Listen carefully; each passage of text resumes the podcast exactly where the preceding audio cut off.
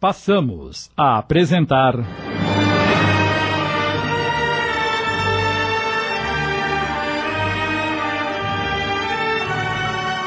A Jornada, inspirada na obra de Lina de Alexandria, minissérie de Sidney Carbone.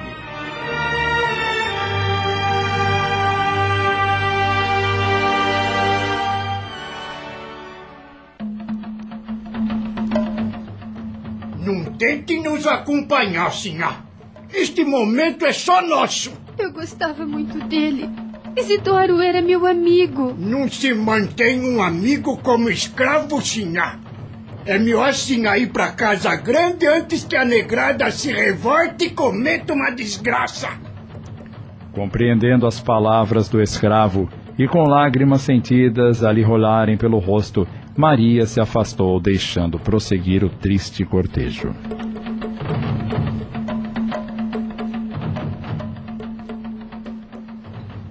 Assim que entrou em casa, Helena veio ao seu encontro nervosa. Estou com medo, Maria. Pedro está correndo perigo. Onde ele está? Foi para o quarto e se trancou. É melhor que não saia de lá. Um negro não teme a morte tanto quanto um branco. Sinto muito pelos erros do meu filho. A senhora não deve se sentir culpada. Deu-lhe uma boa educação, mas nem sempre os filhos acatam os conselhos dos pais. Agora é melhor ir ficar com ele. Amanhã decidiremos o que fazer. Helena entrou no quarto e viu Pedro estirado na cama, como se nada tivesse acontecido.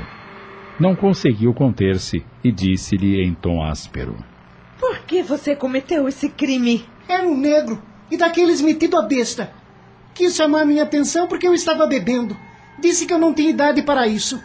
Teve o que merecia. Como pode dizer isso? Ele só estava preocupado com seu bem-estar. Não precisava tê-lo matado. E quem vai se importar com ele? Pois saiba que muitos estão chorando. Irão perseguir você até matá-lo. Ora, mãe, eu sou um branco, não um negro imundo. Cala essa boca, menino malcriado! Por que tanto drama? Era só um escravo. Um a mais, um a menos. Tome, infeliz! Ah, a senhora me bateu? O que você tem nessa mente deturpada? Não faz ideia da extensão do seu ato? Não consegue amar ninguém além de você mesmo? A senhora não pode me cobrar nada. Não me dê um bom exemplo. Como pode me acusar de alguma coisa? Eu lhe dei uma família maravilhosa e sempre fui honesta com você. E ainda quer me julgar? Mas nunca me contou quem era meu verdadeiro pai. Um qualquer, com certeza. E quer ser como ele? Helena não entendia as atitudes do filho, que se perdia na angústia das cobranças que jamais deveriam existir. Suas atitudes eram imaturas e egoístas.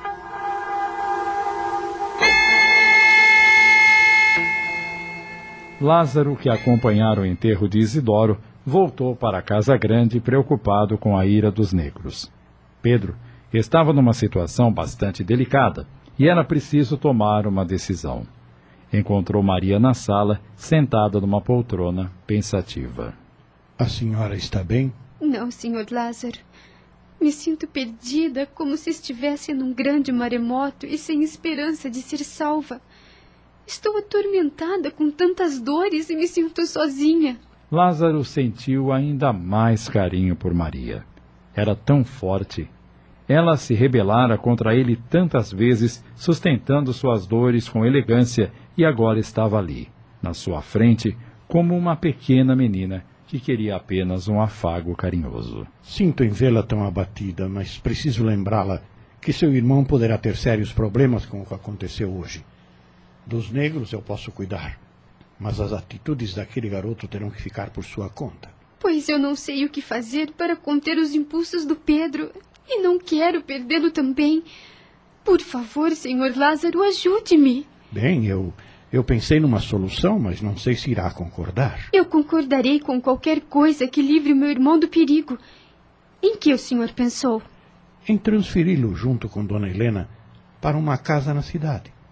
Lá ele estará seguro, livre da vingança dos escravos. É uma excelente ideia. Mas acha que conseguirá uma casa assim às pressas? Eu tenho uma pequena casa na cidade imobiliada. Eles podem ficar lá o tempo que for necessário. Mas como irão sobreviver? Todas as semanas enviarei um carregamento de gêneros alimentícios através do capataz. Não se preocupe. Então está resolvido. Dona Helena e Pedro irão viver lá até que este triste episódio esteja completamente esquecido. Eles têm que partir amanhã mesmo, senhora, antes do sol nascer. Eu mesmo os levarei. Vou agora mesmo comunicar-lhes a nossa decisão. Muito obrigada, Sr. Lázaro. O senhor está sendo muito generoso conosco. Só estou fazendo isso em nome dos sentimentos que nutro pela senhora. Por favor, Sr. Lázaro. Não se preocupe. Não vou forçá-la a nada. Saberei esperar.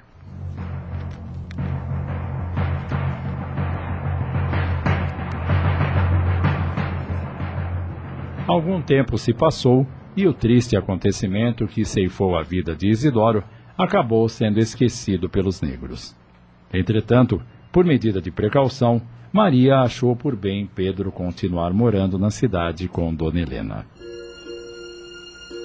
Maria sentia-se sozinha na fazenda, embora conversasse muito com os escravos que lhe tinham grande admiração. A ausência da madrasta e do irmão era um martírio para ela. Pelo menos duas ou três vezes por mês visitava-os e também a Dona Lívia e suas filhas. Nessas horas, esquecia sua solidão, mas quando regressava à fazenda, um enorme vazio invadia seu ser. Pensava muito em Lázaro, mas não se decidia a aceitar sua corte, embora ele não lhe fosse totalmente indiferente. Tinha medo de um novo relacionamento. Certa tarde, Cirila entrou em casa eufórica. Sinhá, O que houve, Cirila? acaba de chegar uma visita para vós, Messê. Quem é? A Sinhá Lívia. Ai, que bom! Estava me sentindo tão sozinha. Enquanto vou recebê-la, vá à cozinha e diga a Zefa que prepare um chá bem gostoso com algumas guloseimas. Tá bem, Sinhá.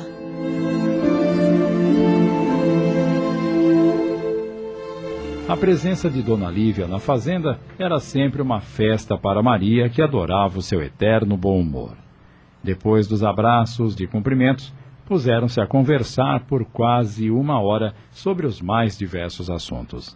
De repente, porém, Dona Lívia adquiriu um ar sério que preocupou a jovem. Algum problema, Dona Lívia? Um problema muito sério, Maria. Minha vinda à fazenda hoje não se restringe apenas à imensa saudade que estava sentindo de você.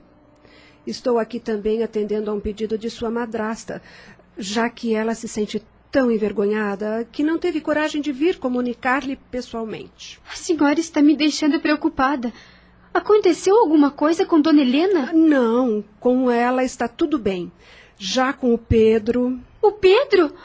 Não me diga que ele se meteu em outra confusão. Infelizmente é isso mesmo. Ah, meu Deus! O que foi que esse menino fez agora, Dona Lívia? Pedro não é mais um menino, Maria. É um homem. Um homem que acabou engravidando uma jovem inocente. O quê? Tudo começou com um namorico que parecia sem importância. Entretanto, ele acabou seduzindo a mocinha e ela se descobriu grávida. O pai, que é um homem violento, ameaçou de morte, caso ele não reparasse o mal e. Ah, bem, o casamento foi marcado para daqui a um mês. Meu Deus! Quando é que Pedro vai parar de dar desgostos a todos nós? Você deve imaginar como está a coitada da dona Helena, não é mesmo? Ela nem sai mais de casa de tanto constrangimento. Ficou tão passada quando soube do fato que desde então não fala mais com ele. Mas ela não deve agir assim. Pedro é seu filho. Deve amá-lo e dar-lhe todo o seu apoio. Você tem razão, mas o choque foi muito grande. Além do mais, o Pedro vai se casar apenas para cumprir sua obrigação. Ele não gosta da moça e isso a está martirizando. Um casamento nessas condições, você há de entender, nunca dará certo. Entretanto, vou torcer muito para que não seja assim, Dona Lívia. Quem sabe com essa nova responsabilidade o Pedro não toma jeito, bota a cabeça no lugar e acabe amando a moça e o filho que está por vir. Estamos apresentando. A Jornada. Voltamos a apresentar. A Jornada, minissérie de Sidney Carbone.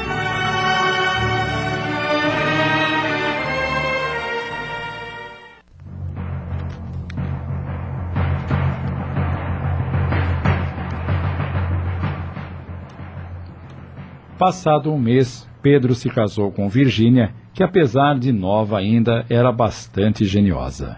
Foi uma cerimônia simples, sem festa, apenas com a presença dos familiares da noiva e do noivo. Helena estava triste. Sabia que o filho nada ia fazer para melhorar a situação angustiante em que se encontrava. Quando Maria foi cumprimentá-lo, ele lhe disse, sarcástico: Está convencida agora de que não sou mais um menino? Até me casei e vou ser pai? Espero que você seja muito feliz. feliz? Olhe só para minha esposa. É uma pessoa horrível. Se ela não estivesse grávida, jamais a desposaria. Sinto muito que tenha se casado nessas condições. Sente? Ora, Maria, você me queria bem longe. Não fale bobagem. Você sempre foi inconveniente, mas jamais desejaria vê-lo infeliz. Você poderia ser a minha esposa. Eu sou sua irmã. Sabe muito bem que não é. Mas é assim que o verei sempre, até o último dos meus dias.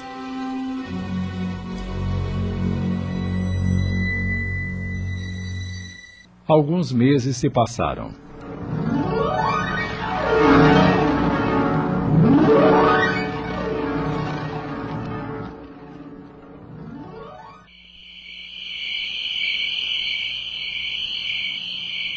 Certa noite de lua cheia, sentindo-se triste e sozinha, Maria saiu de casa e caminhou durante quase uma hora pela fazenda. Gostava de fazer isso em noites enluaradas, fazia bem ao seu coração. Quando já estava regressando, ouviu alguém falar atrás de si. Já estão bem adiantadas as horas para andar por aí sozinha, senhora. Senhor Lázaro, assustou-me. Deve estar em sua cama, dormindo. O senhor também, já que se levanta muito cedo. Estava sem sono e gosto de noites claras como esta. Reparou que céu mais repleto de estrelas? Sim. Olhar para o céu em noites assim é pedir a Deus para estarmos sempre vivos.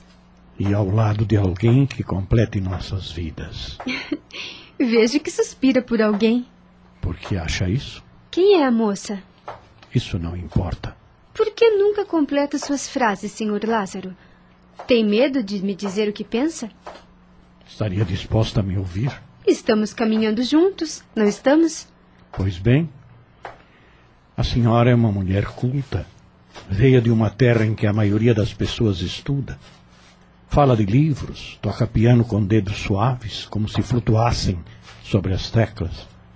Fala de seu irmão, um doutor da lei que ajudava muitos e que se compadecia das dores alheias, e de seu pai, um médico cuja bondade era reconhecida.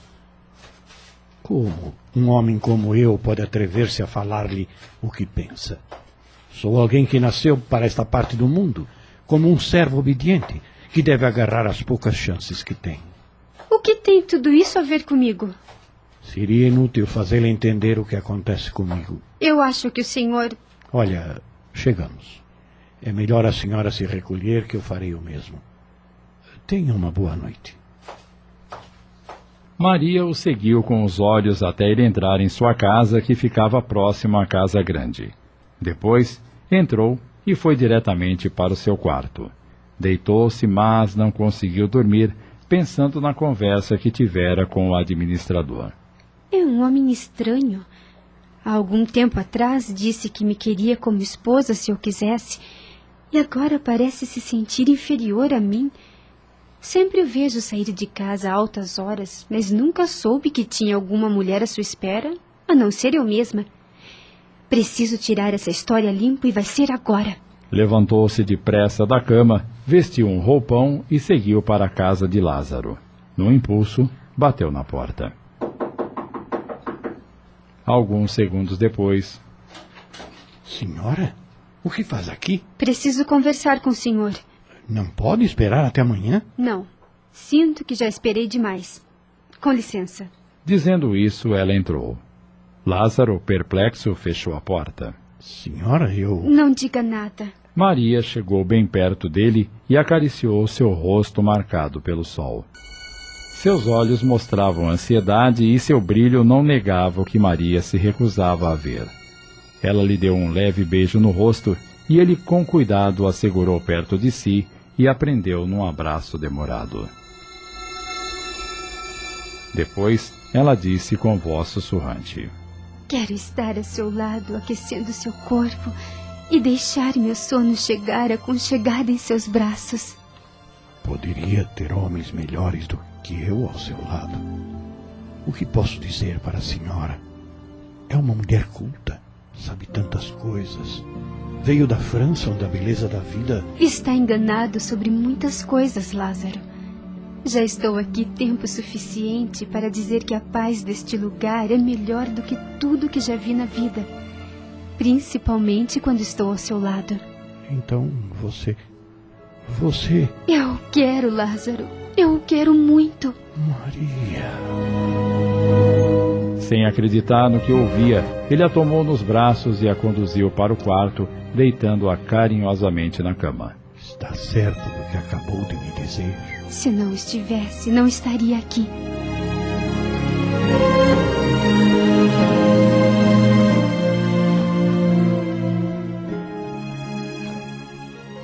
Acabamos de apresentar.